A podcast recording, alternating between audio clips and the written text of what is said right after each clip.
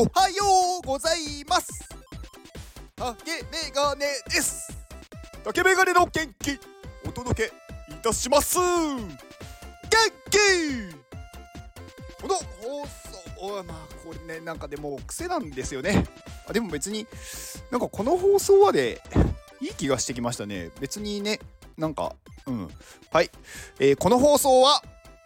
えー、元気をくれたユミさんの元気で お届けしております。あれ？なんかおかしいな。はい、えー、ユミさんいつもありがとうございます。元気!はい。えー、ユミさんね、えー、ユミさんからの、えー、お知らせでえー、まあ、ユミさんがねコミュニティマネージャーを務めているフラワリーフレンズというまあコミュニティがあります。はい。えー、まあ素晴らしいね。あのコスプレのまああの写真の NFT であのーこれね結構ね本当にねパッと見てねあの目に留まると思いますよ。うん、でこれ日本の方もそうですけど海外の方もね結構 なんか気になると思うんですよね。なんかオリジナルのものなので。なので結構ねこう好きな人は本当に好きだと思います。まあねユミさんがねめちゃくちゃハマってるっていうのもわかるなっていう気はするんですよね。うん。で、まあ、あのー、まあ、今、ちょうどね、エディションっていうサイバーガールみこちゃんっていうエディションがは、えー、販売されてますので、えーとまあ、こちらの、えー、 OpenSea のリンクと、えー、フラワリーフレンズの、えー、本家のOpenSea のリンクと、あと、ユミさんの、えー、ツイッターリンクを概要欄に貼っておきます。で、えー、アミティ先生がやっている、まあ、iPad、iPad じゃないや、iPadMate っていうコミュニティから、えー、6月の2日から6月4日の3日間限定で、えー、ジェネラ generative NFT を販売します。でこちらは、えー、前回ですねあの4月に発売されて、えー、一旦販売をまあ終了したんですが、まあ、買えなかったとかちょっとその時にねあのー、イーサが用意できなかったっていう方に、まあ、再度ねあの入ってもらいたいっていうところで再販っていうことが決まりましたでまあこれで逃すとねまた入れなくなってしまうので、えー、今のうちにね準備をしておいてくださいで、えー、入ってもらうとまあアミティ先生が授業をやってくれるまあ勉強会だったりとか、まあ、アミティ先生以外のねあのプロのクリエイターの方からいろんなアプリの使い方とかをね教えてもらえる勉強会も無料で無料でというかこの NFT を買えば無料で参加ができます。まあ、あとはねあのリアルで会うオフ会とかもありますので、まあ、そこに参加することもできるようになりますのでぜひあのね皆さん気になる方はご購入をお願いします。で iPadMate の Discord のリンクを概要欄に貼っておきます。うん。結構ね私よく思うことがあって何でもそうなんですけどやっぱりね目立った方がいいと思うんですよ。なんか目立つ人の方が得をするんですよね。まあなんでかっていうと当然同じ行動をしているとか同じ結果を何だろう出した人に対して目立つ人と目立たない人がいた場合どちらの方が印象に残るかっていうと当然目立ってる人なんですよ。で目立ってる人って同じ結果だったとしても目立ってる人の方がなんかやってるなって思うじゃないですか。まあいろいろね、あのー、ちゃんと調べればまあ分かることではあるんですけどでもやっぱりねそんなに他人のことをすごい調べるってなかなか時間がないっていうことも多いのでやっぱり目立ってる人の方が評価されやすいっていうのはあるんですよね。であとね目立つ人っていうのはやっぱり同じなんだろう同じというか何回も目に入ってくるんだと思うんですよ。でこういう行動って、まあ、無意識でできている人もいればなんか考えれば行動できるっていうこともすごく多いと思っててあのー、まあ無意識の人は無意識でなんかそういう自分がどうしたら目立つかっていうまあもう考えるまでもなく行動できてるんでそれはすごくねいいことだと思うんですよね。でまあなんか私頑張ってるのにあんまり他の人から評価されないっていうとなんか会社みたいになっちゃいますけどなんかすごいこうあんまりねなんだろう声かけられないなっていう時はやっぱりね目立ってないんだと思うんですよ。で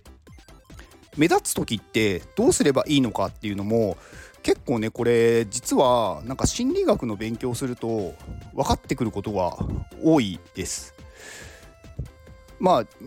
人間のその特性というかどういうところに人間は何だろう目を向けるのかとか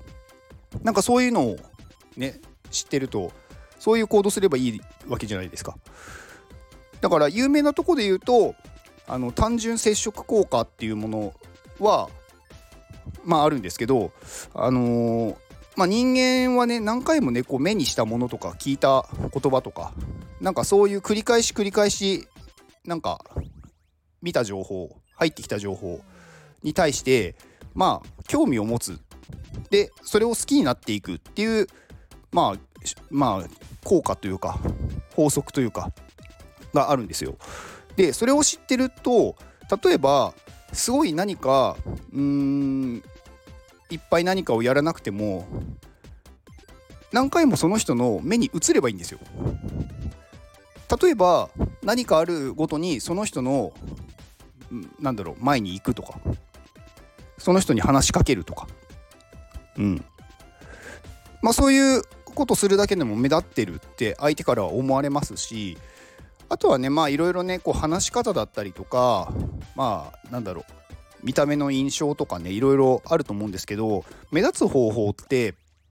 なんか自分では目立ってるって思ってても案外周りから見ると目立ってないことってよくあるんですよね。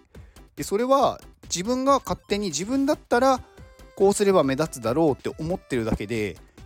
まあ、世間一般だったりとか相手はそういうものに対して興味を持ってなかったら目立たないんですよ。まあ、そこで、まあ、どうすることが一般的に目立つのかっていうのを、まあ、知るとなんだろう結構簡単に目立つことができます。でまあ私は別に目立ちたくないよっていう人もいると思うんですよ。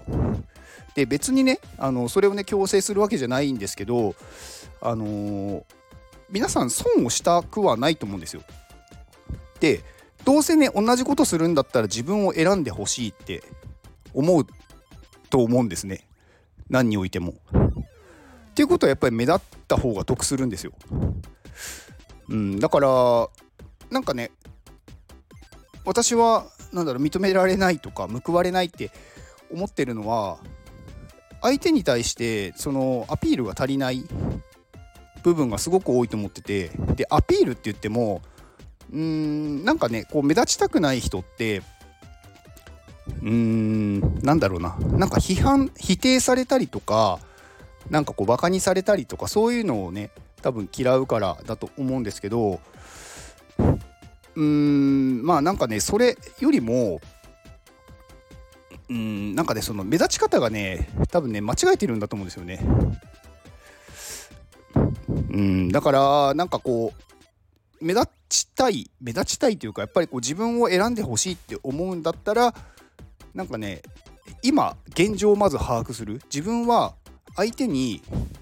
すごくこう印象に残ってるかとか。まあ結構これ難しいと思うんですけどね。あの自分をこう客観視するというか相手からどう見えてるのかっていうのを。でまあその時になんかねいろいろ例えばうんまあ直接ねその認めてほしい認められたい人に対してまあ質問してもいいですしなんか例えばあなたがなんかすごくあのこの人目立ってるなって思う人誰ですか？って、まあ、直接聞いてもいいと思いますしうんなんかねあとはそう周りのその周りの人たちになんか聞くのもありだと思うんですよ。でそうすると誰々さんってすごく目立ってるよねみたいな目立ってるよねっていうかはすごく面白いよねとかなんか話してみたいよねとかそういうねことをで言葉が出てくるんでその中に自分が入っているとあ自分はあ結構こう認識されているなとか目立ってるなとか確認ができるじゃないですか。だからそういうまず現状を把握するその中に自分の名前が入っていないっていうことはやっぱり目立ててないんですよね。うんでこれ結構、あのー、勘違いしてる人が多いんですけどなんかこう人から認められることって運とか実力とかだと思ってる人多いんですけどそうじゃないんですよね。これ前に出た本であのフロムダさんっていう人が出した本であの人生は運でも実力でもない勘違いさせる力だみたいななんかタイトルちょっと怪しいですけどなっていう本があって、まあ、その中でねあの錯覚資産錯覚資産っていう言葉が出てくるんですけど結構ねこれが実際かなりその現実に即してるというかものでまあ錯覚資産ってどういうものかっていうと相手に勘違いさせる力なんですよね。例えば何にも何にもって言ったらあれですけどうん形として結果を残してない人が相手に対してこの人はできる人だって思わせるためには勘違いさせればいいんですよ。うんまあ例を挙げると例えば今このね私がなんか所属所属というか楽しんでる Web3 って言われる業界だとまあ例えばまあ、プログラミングができる人じゃないとか絵が描ける人じゃないとかでもあのー、ちょっと仕入れた知識浅い知識でもそれを例えば毎日ね配信するとか毎日同じことを話しているでもその話し方を全部変えてるとかでもなんかこの人詳しいのかもしれないってなるじゃないですか。でそうするとやっぱり相手は勘違いするんですよね聞いてる人は。でこの人詳しい人だっていうとその人に対してこう人がやっぱり寄ってくるんですよね。本当にもっと詳しい人がいてもその人は発信してなければあの全然ね何だろう詳しいって思われないんですよ。実際に誰が一番詳しいかなんて誰も分かんないんですよね。だから浅い知識でも話して目立った方がいいんですよ。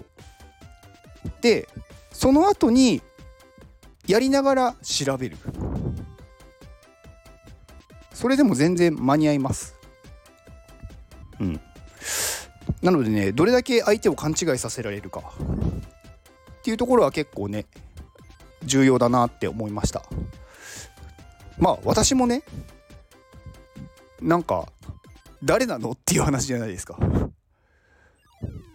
うんでなんか私のね、まあ、この放送を聞いてくださってる方とか、まあ、私が入ってるコミュニティで、まあ、私のことをねすごくこうなんか面白いとかなんか元気出ましたとかねいろいろね言ってくださる方もまあいるのででも私は何者でもないというか私が誰かどんな能力があって何の専門家っていうのを全く言ってないんですけどでもまあねあのー、私の話を聞いてくださる方がねいるっていうのは